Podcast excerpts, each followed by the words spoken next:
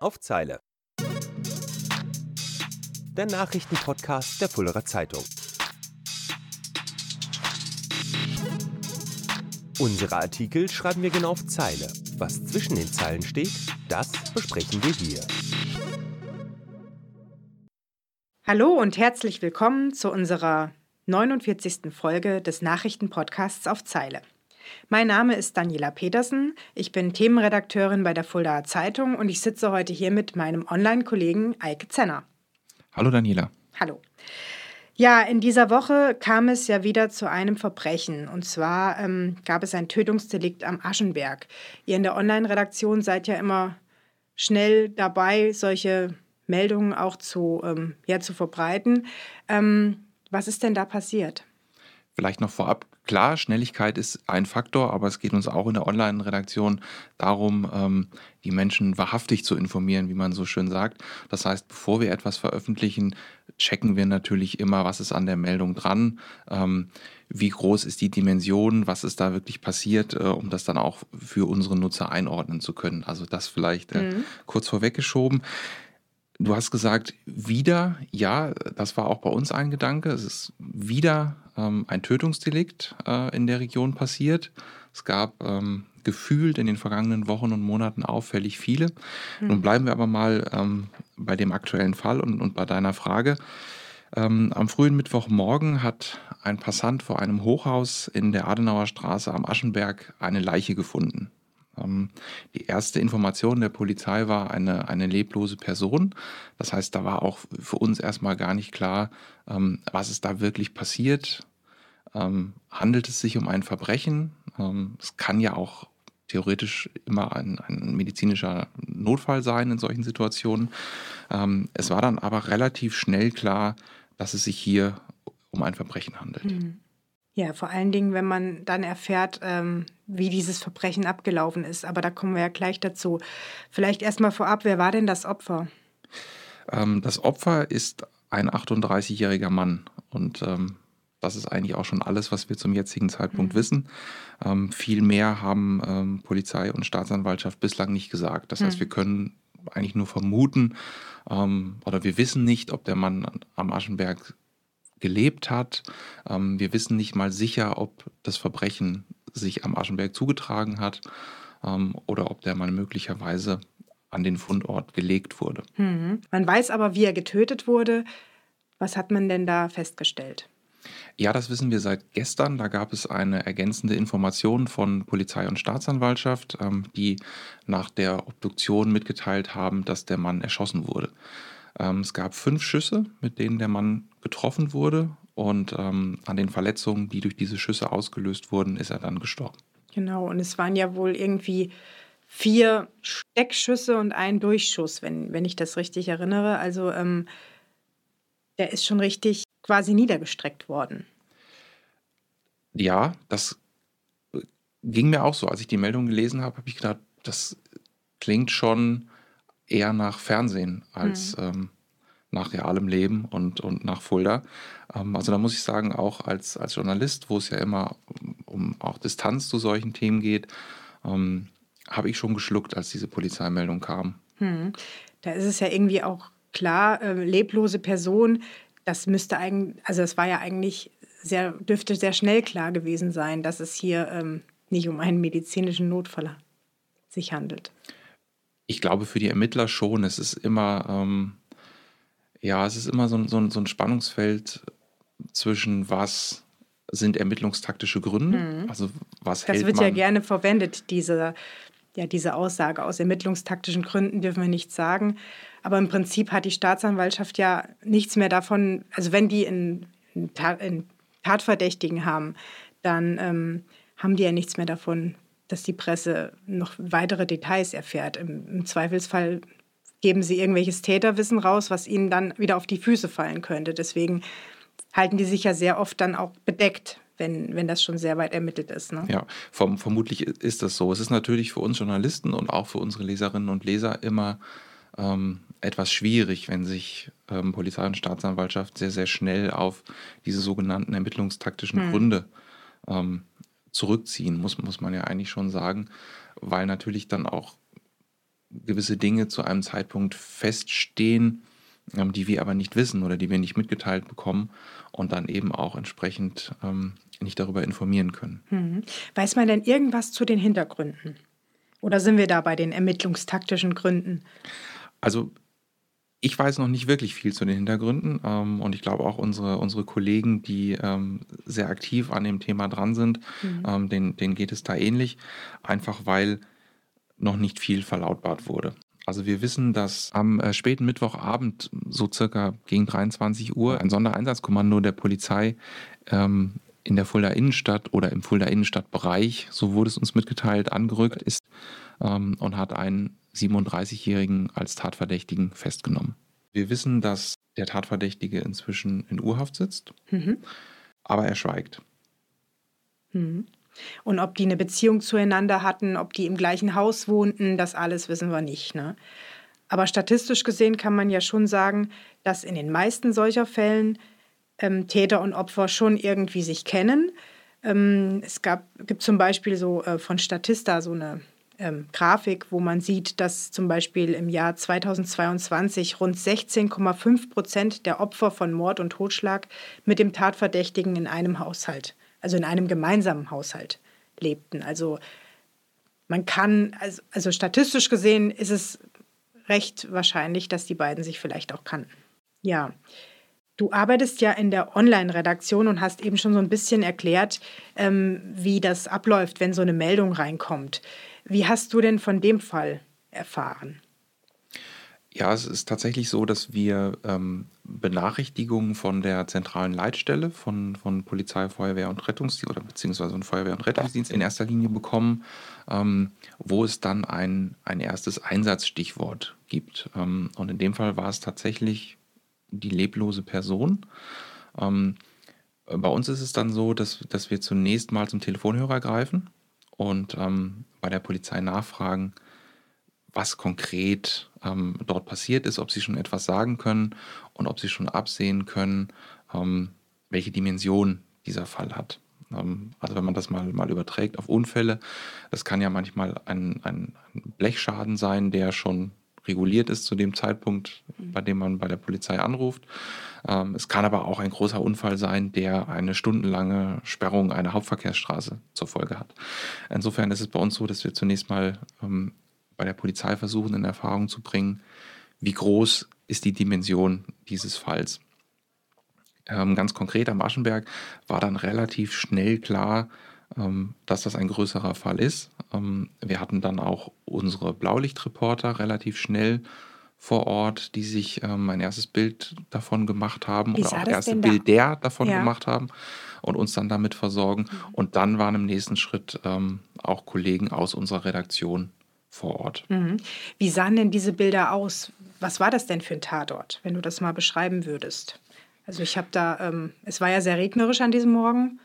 Genau, ich war, ich war selber auch nicht vor Ort, das heißt, ich kann jetzt ein bisschen nur das, das wiedergeben, was zum einen unsere Blaulichtreporter uns für den Bereich ähm, der Online-Berichterstattung mitgeteilt haben und dann das, was unser Kollege Christopher Hess, ähm, der vor Ort war, äh, im Nachgang berichtet hat. Also als er hinkam, war dieser Tatort, man kann ja inzwischen von einem Tatort oder vermutlich von einem Tatort mhm. sprechen, ähm, schon weiträumig abgesperrt. Es war ein bisschen, wie man das aus dem Tatort kennt, würde ich sagen. Also es, viele Polizisten, ähm, Absperrband, ähm, Hunde waren dann äh, im Einsatz, um, um nach Spuren zu suchen. Ähm, es ist dann ein, ein Zelt aufgebaut worden über dem ähm, Ort, an dem der tote Mann lag. Ähm, und dort gab es dann entsprechend die, die Spurensicherung und die, die weiteren Untersuchungen durch, durch die Polizei. Das Zelt ähm, wurde ja, glaube ich, auch aufgebaut, weil es an dem Tag so geregnet hat und es bestand halt die Sorge, dass, dass Spuren verwischt werden könnten. Ja, ähm, das Wetter war nicht schön. Also ich glaube, weder für unsere Kollegen äh, vor Ort, auch wenn das jetzt wirklich eine nachgelagerte Rolle spielt, als auch für die Ermittler die haben uns dann im Nachgang auch berichtet, dass ähm, solche Wetterbedingungen nicht gerade förderlich für, für Spurensicherung sind. Mhm. Ähm, kann man sich ja auch vorstellen, wenn es kräftig regnet und ähm, dazu noch windet, dann, dann ist das nicht ganz so, so einfach. Ja, jetzt ist der Tatort ja ein Ort, den äh, viele kennen und den viele vielleicht auch als Brennpunkt kennen. Der Aschenberg, da leben ja 8000 Menschen und seit Jahren kämpft er eigentlich gegen dieses Image an, ein Brennpunkt zu sein. Ähm, so eine Tat ist ja so ein bisschen auch ein Rückschlag. Wie haben es denn die Nachbarn aufgefasst, dass quasi ein Mensch vor ihrer Haustür getötet wurde oder wahrscheinlich getötet wurde? Ja, ich glaube auch, dass das ein Rückschlag ist, weil es natürlich bei vielen ähm, so bekannte Reflexe auslöst oder ähm, Bilder hervorruft. Dann sagt man typisch Aschenberg und, und so Dinge. Ähm, ich glaube, es ist noch ein bisschen früh, um das, um das so sagen zu können. Ähm, aber was die, was die Anwohner anging, ähm, also der Kollege Christoph Weiß berichtete uns davon ganz unterschiedlichen ähm, Reaktionen. Also er sagt, es sind Passanten vorbeigelaufen, die, die schienen jetzt eher, eher verwirrt oder wollten erstmal schauen, was da, was da los ist. Ähm, er hat dann mit einer älteren Dame gesprochen, die ähm, gerade vom Einkaufen kam und äh, zurück in ihre Wohnung wollte und, und erstmal irgendwie nicht weiterkam und wirkte ein bisschen ängstlich. Ähm, ein bisschen perplex auch. Es gab junge Männer, die, die dort standen, ähm, die geschaut haben. Ähm, einer von denen berichtete dann, dass Stress und Ärger, wie auch immer man das nennen will, am Aschenberg jetzt nichts Ungewöhnliches sei oder nicht besonders sei. Das passt dann wieder ein bisschen in das Bild, was du gerade schon ähm, beschrieben hast. Also es gab, glaube ich, Sorge auf der einen Seite, aber fast schon so, so eine Art Abgeklärtheit, ähm, auf der anderen. Was ich mich natürlich in dem Zusammenhang frage, wenn der 38-Jährige tatsächlich dort erschossen wurde, mhm. wo man ihn gefunden hat, dann muss doch jemand fünf Schüsse ja. gehört haben. Da leben ja so viele Menschen, eigentlich schon. Eigentlich müsste das so sein, ja. Also es gab wohl eine Anwohnerin, mit der unser Kollege auch gesprochen hat, ähm, die sagte, sie habe Schüsse gehört. Ähm, aber dazu haben wir jetzt noch, noch keine hm. offizielle Bestätigung durch die Ermittler. Ja, und ob der ähm, Tatverdächtige, ob der einen Waffenschein hatte, das wissen wir ja auch alles noch gar nicht. Und welche Waffe es war, auch dazu ähm, schweigt ja die Staatsanwaltschaft. Genau, da sind wir wieder an dem Punkt, über den wir eingangs mhm. schon gesprochen haben. Ähm, außer, dass ein 38-Jähriger tot ist, dass ein 37-Jähriger als Verdächtiger festgenommen wurde und in Urhaft sitzt, ähm, und dass der 38-Jährige durch fünf Schüsse gestorben ist, wissen wir noch relativ wenig. Ja, kurz ähm, nach dem Vorfall ja, gab es ja mehrere Festnahmen. Zumindest stand das so in einer Pressemitteilung, dass es Festnahmen in der Innenstadt gegeben hat. Weiß man denn da Konkretes? Ja, es war zunächst mal von mehreren Festnahmen die Rede. Ähm, letztlich war es dann so, dass der 37-jährige Tatverdächtige festgenommen wurde ähm, und es noch andere Personen gab, die mit aufs Polizeirevier genommen wurden, die aber als Zeugen geführt wurden. Ähm, also da wurden, die wurden befragt und da wurden Personalien festgestellt. Ähm, und danach konnten, so unser Stand, ähm, die Personen die Dienststelle der Polizei auch wieder verlassen. Hm. Wir haben ja eben davon gesprochen, ähm, dass der Kollege auch mit Nachbarn gesprochen hat und ähm, das ist ja immer auch so ein bisschen eine Gratwanderung für einen Reporter und teilweise auch sehr unangenehm, da Betroffene anzusprechen oder Nachbarn anzusprechen. Ähm, wie geht es dir denn dabei? Ähm, ich erinnere mich, dass einer deiner ersten Artikel, die, für, die du für die FZ geschrieben hast, ja die Schießerei in der Feuerwache war. Also da ähm, warst du ja auch als Reporter vor Ort. Ja, das stimmt. Das ist äh, schon, schon wahnsinnig lange her, dass du das noch weißt. Ich ähm, weiß das noch, weil ich damals Praktikantin war bei FFH oder nee, bei, bei 1730 Sat 1 und da war ich nämlich auch vor Ort und da hieß es ja, das ist der Kollege von der FZ. Ja, ja das war tatsächlich ähm, mein erster Tag bei der FZ. Ähm, es war aber der zweite Tag dieses Geschehens, wenn man so will. Das heißt, am Abend vorher ähm, war dieses Ereignis an der, an der Feuerwache ähm, passiert. Ich, wenn ich es richtig erinnere, war es ähm, ein, ein, Familienstreit zwischen Mann und, mhm. und Frau.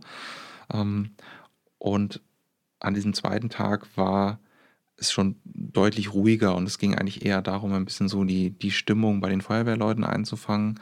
Ähm, es gab auch ähm, großes Lob für die Feuerwehrleute, die schnell reagiert und, und dort geholfen hatten. Ähm, und die Geschichte drehte sich dann tatsächlich eher ein bisschen darum. Also es war weniger ähm, ein, ein Befragen von, von Nachbarn oder Anwohnern unmittelbar nach einer Tat, mhm. ähm, sondern eher das, das Beleuchten der Situation und der Empfindung am Tag danach. Mhm. Daniela, wie stehst du denn zu dem Thema Befragen von, von Nachbarn in solchen Fällen? Es ist natürlich, es hängt auch immer so ein bisschen vom, vom Delikt, von der, von der Tat ab, kann aber natürlich durchaus Aufschlüsse geben für die, für die Recherche und, und auch ein wichtiges ähm, Bild ergeben für unsere Leserinnen und Leser. Wie siehst du das Thema? Ja, da sagst du was ganz Richtiges. Das kann Aufschlüsse geben, aber es ist als Reporter natürlich immer schon auch unangenehm, Menschen, die ja quasi teilweise in Schockzustand sind, zu befragen. Also ich versuche dann auch immer irgendwie zu gucken, ob, ja, wen man da fragt. Und ähm, ich habe ja über viele Kriminalfälle geschrieben, die auch schon länger her sind. Da ist dann auch ein, ein Abstand zu, der, zu dem Verbrechen da. Ähm, auch da ist es immer noch schwierig, Betroffene zu sprechen oder auch Opfer. Da muss man so ein bisschen Fingerspitzengefühl walten lassen und ähm, gucken, was man fragen kann und wie man auch mit den Menschen spricht.